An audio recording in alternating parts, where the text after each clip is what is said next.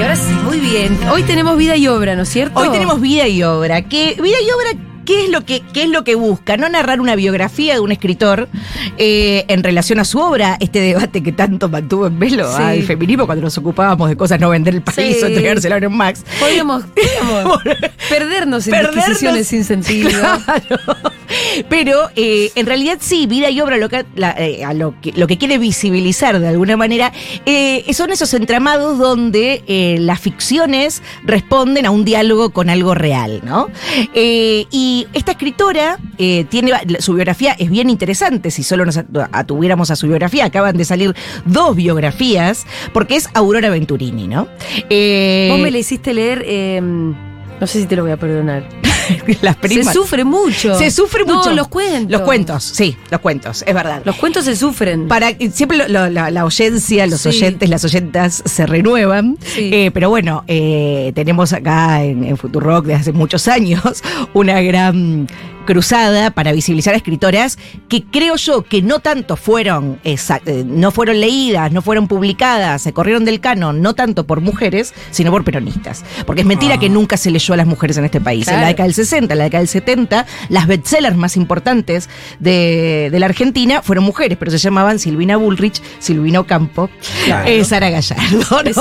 Eh, eh, o Marta Lynch, ¿no? Beatriz Guido. Quiero decir, y había otra tríada de mujeres, con, para mí con una literatura súper potente, Libertad y Mitrópolis, María Granata, Aurora Venturini, que gana con 83 años el premio de nueva novela de página 12 en el 2007 y ahí se transforma en una de las escritoras más importantes de la Argentina de su- por su autodescubrimiento casi. A los 83, Pitu. A los 83 mandó esa novela increíble que se llamó eh, La Prima. Pero ahí, se las primas. Y ahí se descubre una escritura absolutamente, bueno, como dice eh, Julia, eh, carnal, Terrible. eh, terrible, ¿no? Eh, salvaje, si se quiere, dura, eh, pero también una, una- un estilo literario único y renombrable. Pero yo quiero hablar de un cuento de Aurora Venturini. Aurora Venturini, cuando se presenta, se presenta de esta manera. Yo soy Aurora Venturini, escritora por fatalidad y profesora en filosofía y ciencias de la educación, entre otras cosas, psicóloga. He trabajado como profesora muchos años. Cada vez que hubo gobierno militar me han echado, pero no importa. En fin, nunca pude trabajar. Cada vez que estaba más entusiasmada dictando las cátedras, estallaba una revolución, entonces me sacaban, porque yo no lo hacía, qué sé yo por qué lo hacían. Me enteré que era porque yo era peronista y lo sigo siendo. Si quieren seguir persiguiendo, que persigan, pero por ahora no. Escribí más de 50 libros, la mayoría me los he pagado yo, hasta que me dan el premio en página 12. Y hasta que de España dicen qué lindo que son los libros, qué bueno. Entonces se empiezan a interesar por mi obra. No me quiero comparar, pero sé que a muchos escritores famosos les pasó, al autor de Martín Fierro también, a Hernández, tuvo que decir un amuno, qué bien que es esto, es una Biblia para los argentinos, entonces se despabilaron y dijeron qué bueno que es. Y bueno, son amarguras, pero también son dulzuras, porque después de todo, ¿de dónde nos viene la cultura? De las cosas heredadas de la antigüedad. Lo primero que Eh, escribí es Aurora Venturini que eh, en su primera, en su presentación dice, bueno, escribí más de 50 libros, todos me los autoedité. ¿Por qué? Porque ella era profesora de filosofía y psicología y trabajó muy cercanamente a, a Eva en el Instituto eh, de Psicología y de eh, re- eh, Reeducación del Menor, que fue fundamental en esos años para muchas personas. Y para la inspiración de muchos cuentos, que lo que te contaba era.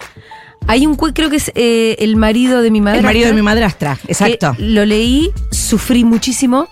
Y cuando terminó dije, ay, menos mal que todo esto es mentira. Es mentira que ella se y inspiró. pasó la página y dice un cuento inspirado en una historia real que había recogido de un testimonio de una nena eh, trabajando acá con Evita, ¿no? Exacto. Y bueno, volvió a ser desolador para mí porque. la más radical, sí, el- eh, porque era verdad. Porque era verdad el cuento. Eh, lo- el más O por lo menos había estado inspirado en hechos reales. El más radical de esa serie, para mí, es el progrom del Cabecita Negra.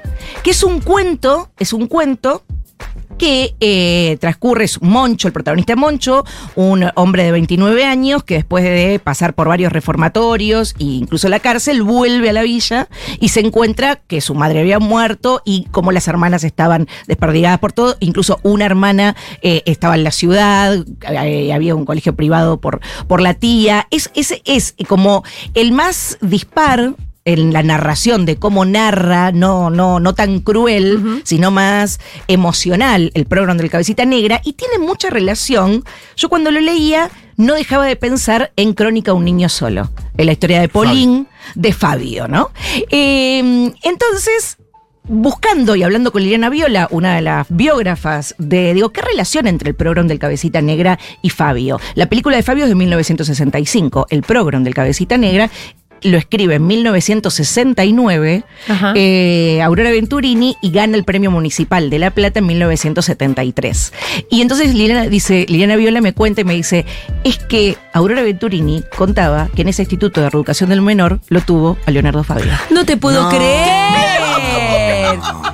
Porque claro. Fabio se crió. Se lo En los institutos. En que una de las, pro- de las psicólogas que atendió a Fabio en esos institutos de menores fue Aurora No Venturini. te puedo creer. Exactamente, créelo. El programa, hay una, hay una para dártela esta semana, te podés clavar el programa del Cabecita Negra y Crónica de un niño solo. Te sube el nivel de peronismo Ay, sí, a un nivel. Un nivel de peronismo en sangre sobredosis. es una sobredosis, ¿no? Eh, eh, hay varias anécdotas de este estilo. Eh, la vida, iba a decir, la vida de Aurora Venturini es bien interesante en, en, eh, en el sentido de que el 55, después de esta actividad intensa que tiene en los institutos de reeducación, institutos de menores, en el 55 se exilia eh, en París. Claro, se exilia en París, no puede trabajar Cuando su nombre. voltearon a Ilia. Cuando voltearon a Ilia, Era bestia. tremenda la Ilia. Eh, dice ahí, ella cuenta, como dice eh, Leila Guerreiro, eh, Aurora Venturini no tiene biografía, tiene versiones. Ajá. Bueno, en esa versión eh, ella eh, se codea con Jean-Paul Sartre, con Simone de Beauvoir, vive con Violette de Duc, una, con, con toda esa intelectualidad. Vuelve a la Argentina, eh, pasa unos años en La Plata, bueno, escribiendo y casada con un juez, la con el juez Varela, porque era una forma de protección Claro. que tenía a lo marcada que estuvo por peronista toda la vida, pero después vuelve a las andanzas en los 90 cuando se casa con Fermín Chávez, el gran historiador peronista, y ahí sacan algunos libros que tienen que ver con el peronismo, como los, los gauchipolíticos eh, o lo- los poemas paleoperonistas. Eh, quería marcar esta relación entre vida y obra y cómo tanto Fabio como eh, Aurora Venturini, esas- esa- esos institutos de menores que marcaron la vida de tantas personas, pudieron los dos eh, sublimarlo en una ficción, que no habla, que no es una biografía, pero sí es una, una ficción. Y también las relaciones entre vida y obra, como están marcadas por las oscuridades que impone eh, la política.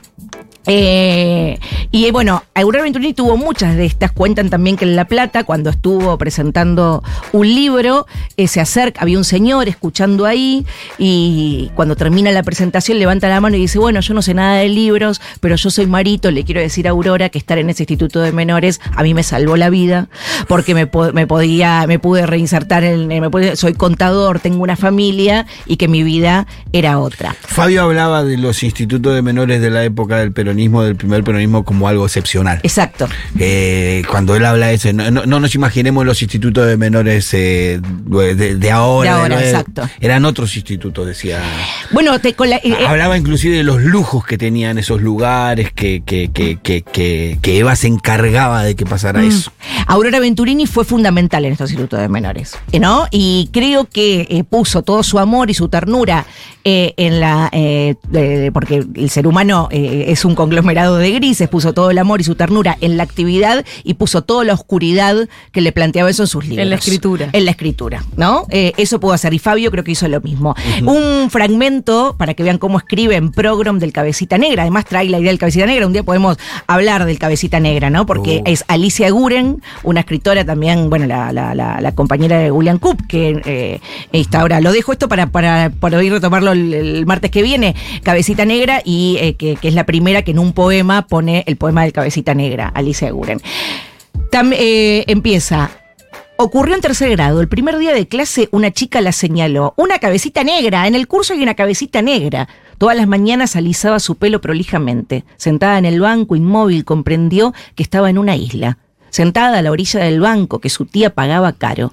En el ámbito flotaba algo muy sutil y en torno a la niña un moro invisible la confinaba. No se animó después al franco contacto con las compañeras, aunque era locuaz y comunicativa. Ahí está la cabecita negra. Si le hablaban, enrojecía. Era la primera de una genealogía que se alfabetizaba. Como el hombre de Altamira iniciaba la historia de la cultura en Tótem, en su gnomo. Eso que flotaba le impulsaba a huir campo afuera. La cabecita negra era un animal asustado. Rendía las materias, pero fra- fracasaban los equipos. Los motivos de las chicas de familia para ella eran incógnitas. Conocía secretos y conflictos, amarguras. De eso no debía convencer, conversar. Tía Tota le advirtió que jamás se refiriera a su origen. Pensó, soy diferente. No se integraba, pertenecía al grupo segregado. Eh, es parte de la sobrina de Moncho que eh, vuelve, vue- La que va a una escuela la que va a una escuela y después se encuentra con Moncho. La historia es una historia familiar, es una novela, ¿eh? porque es la mitad un del cuento largo. Es un cuento largo, es decir, tiene sí, 50 páginas.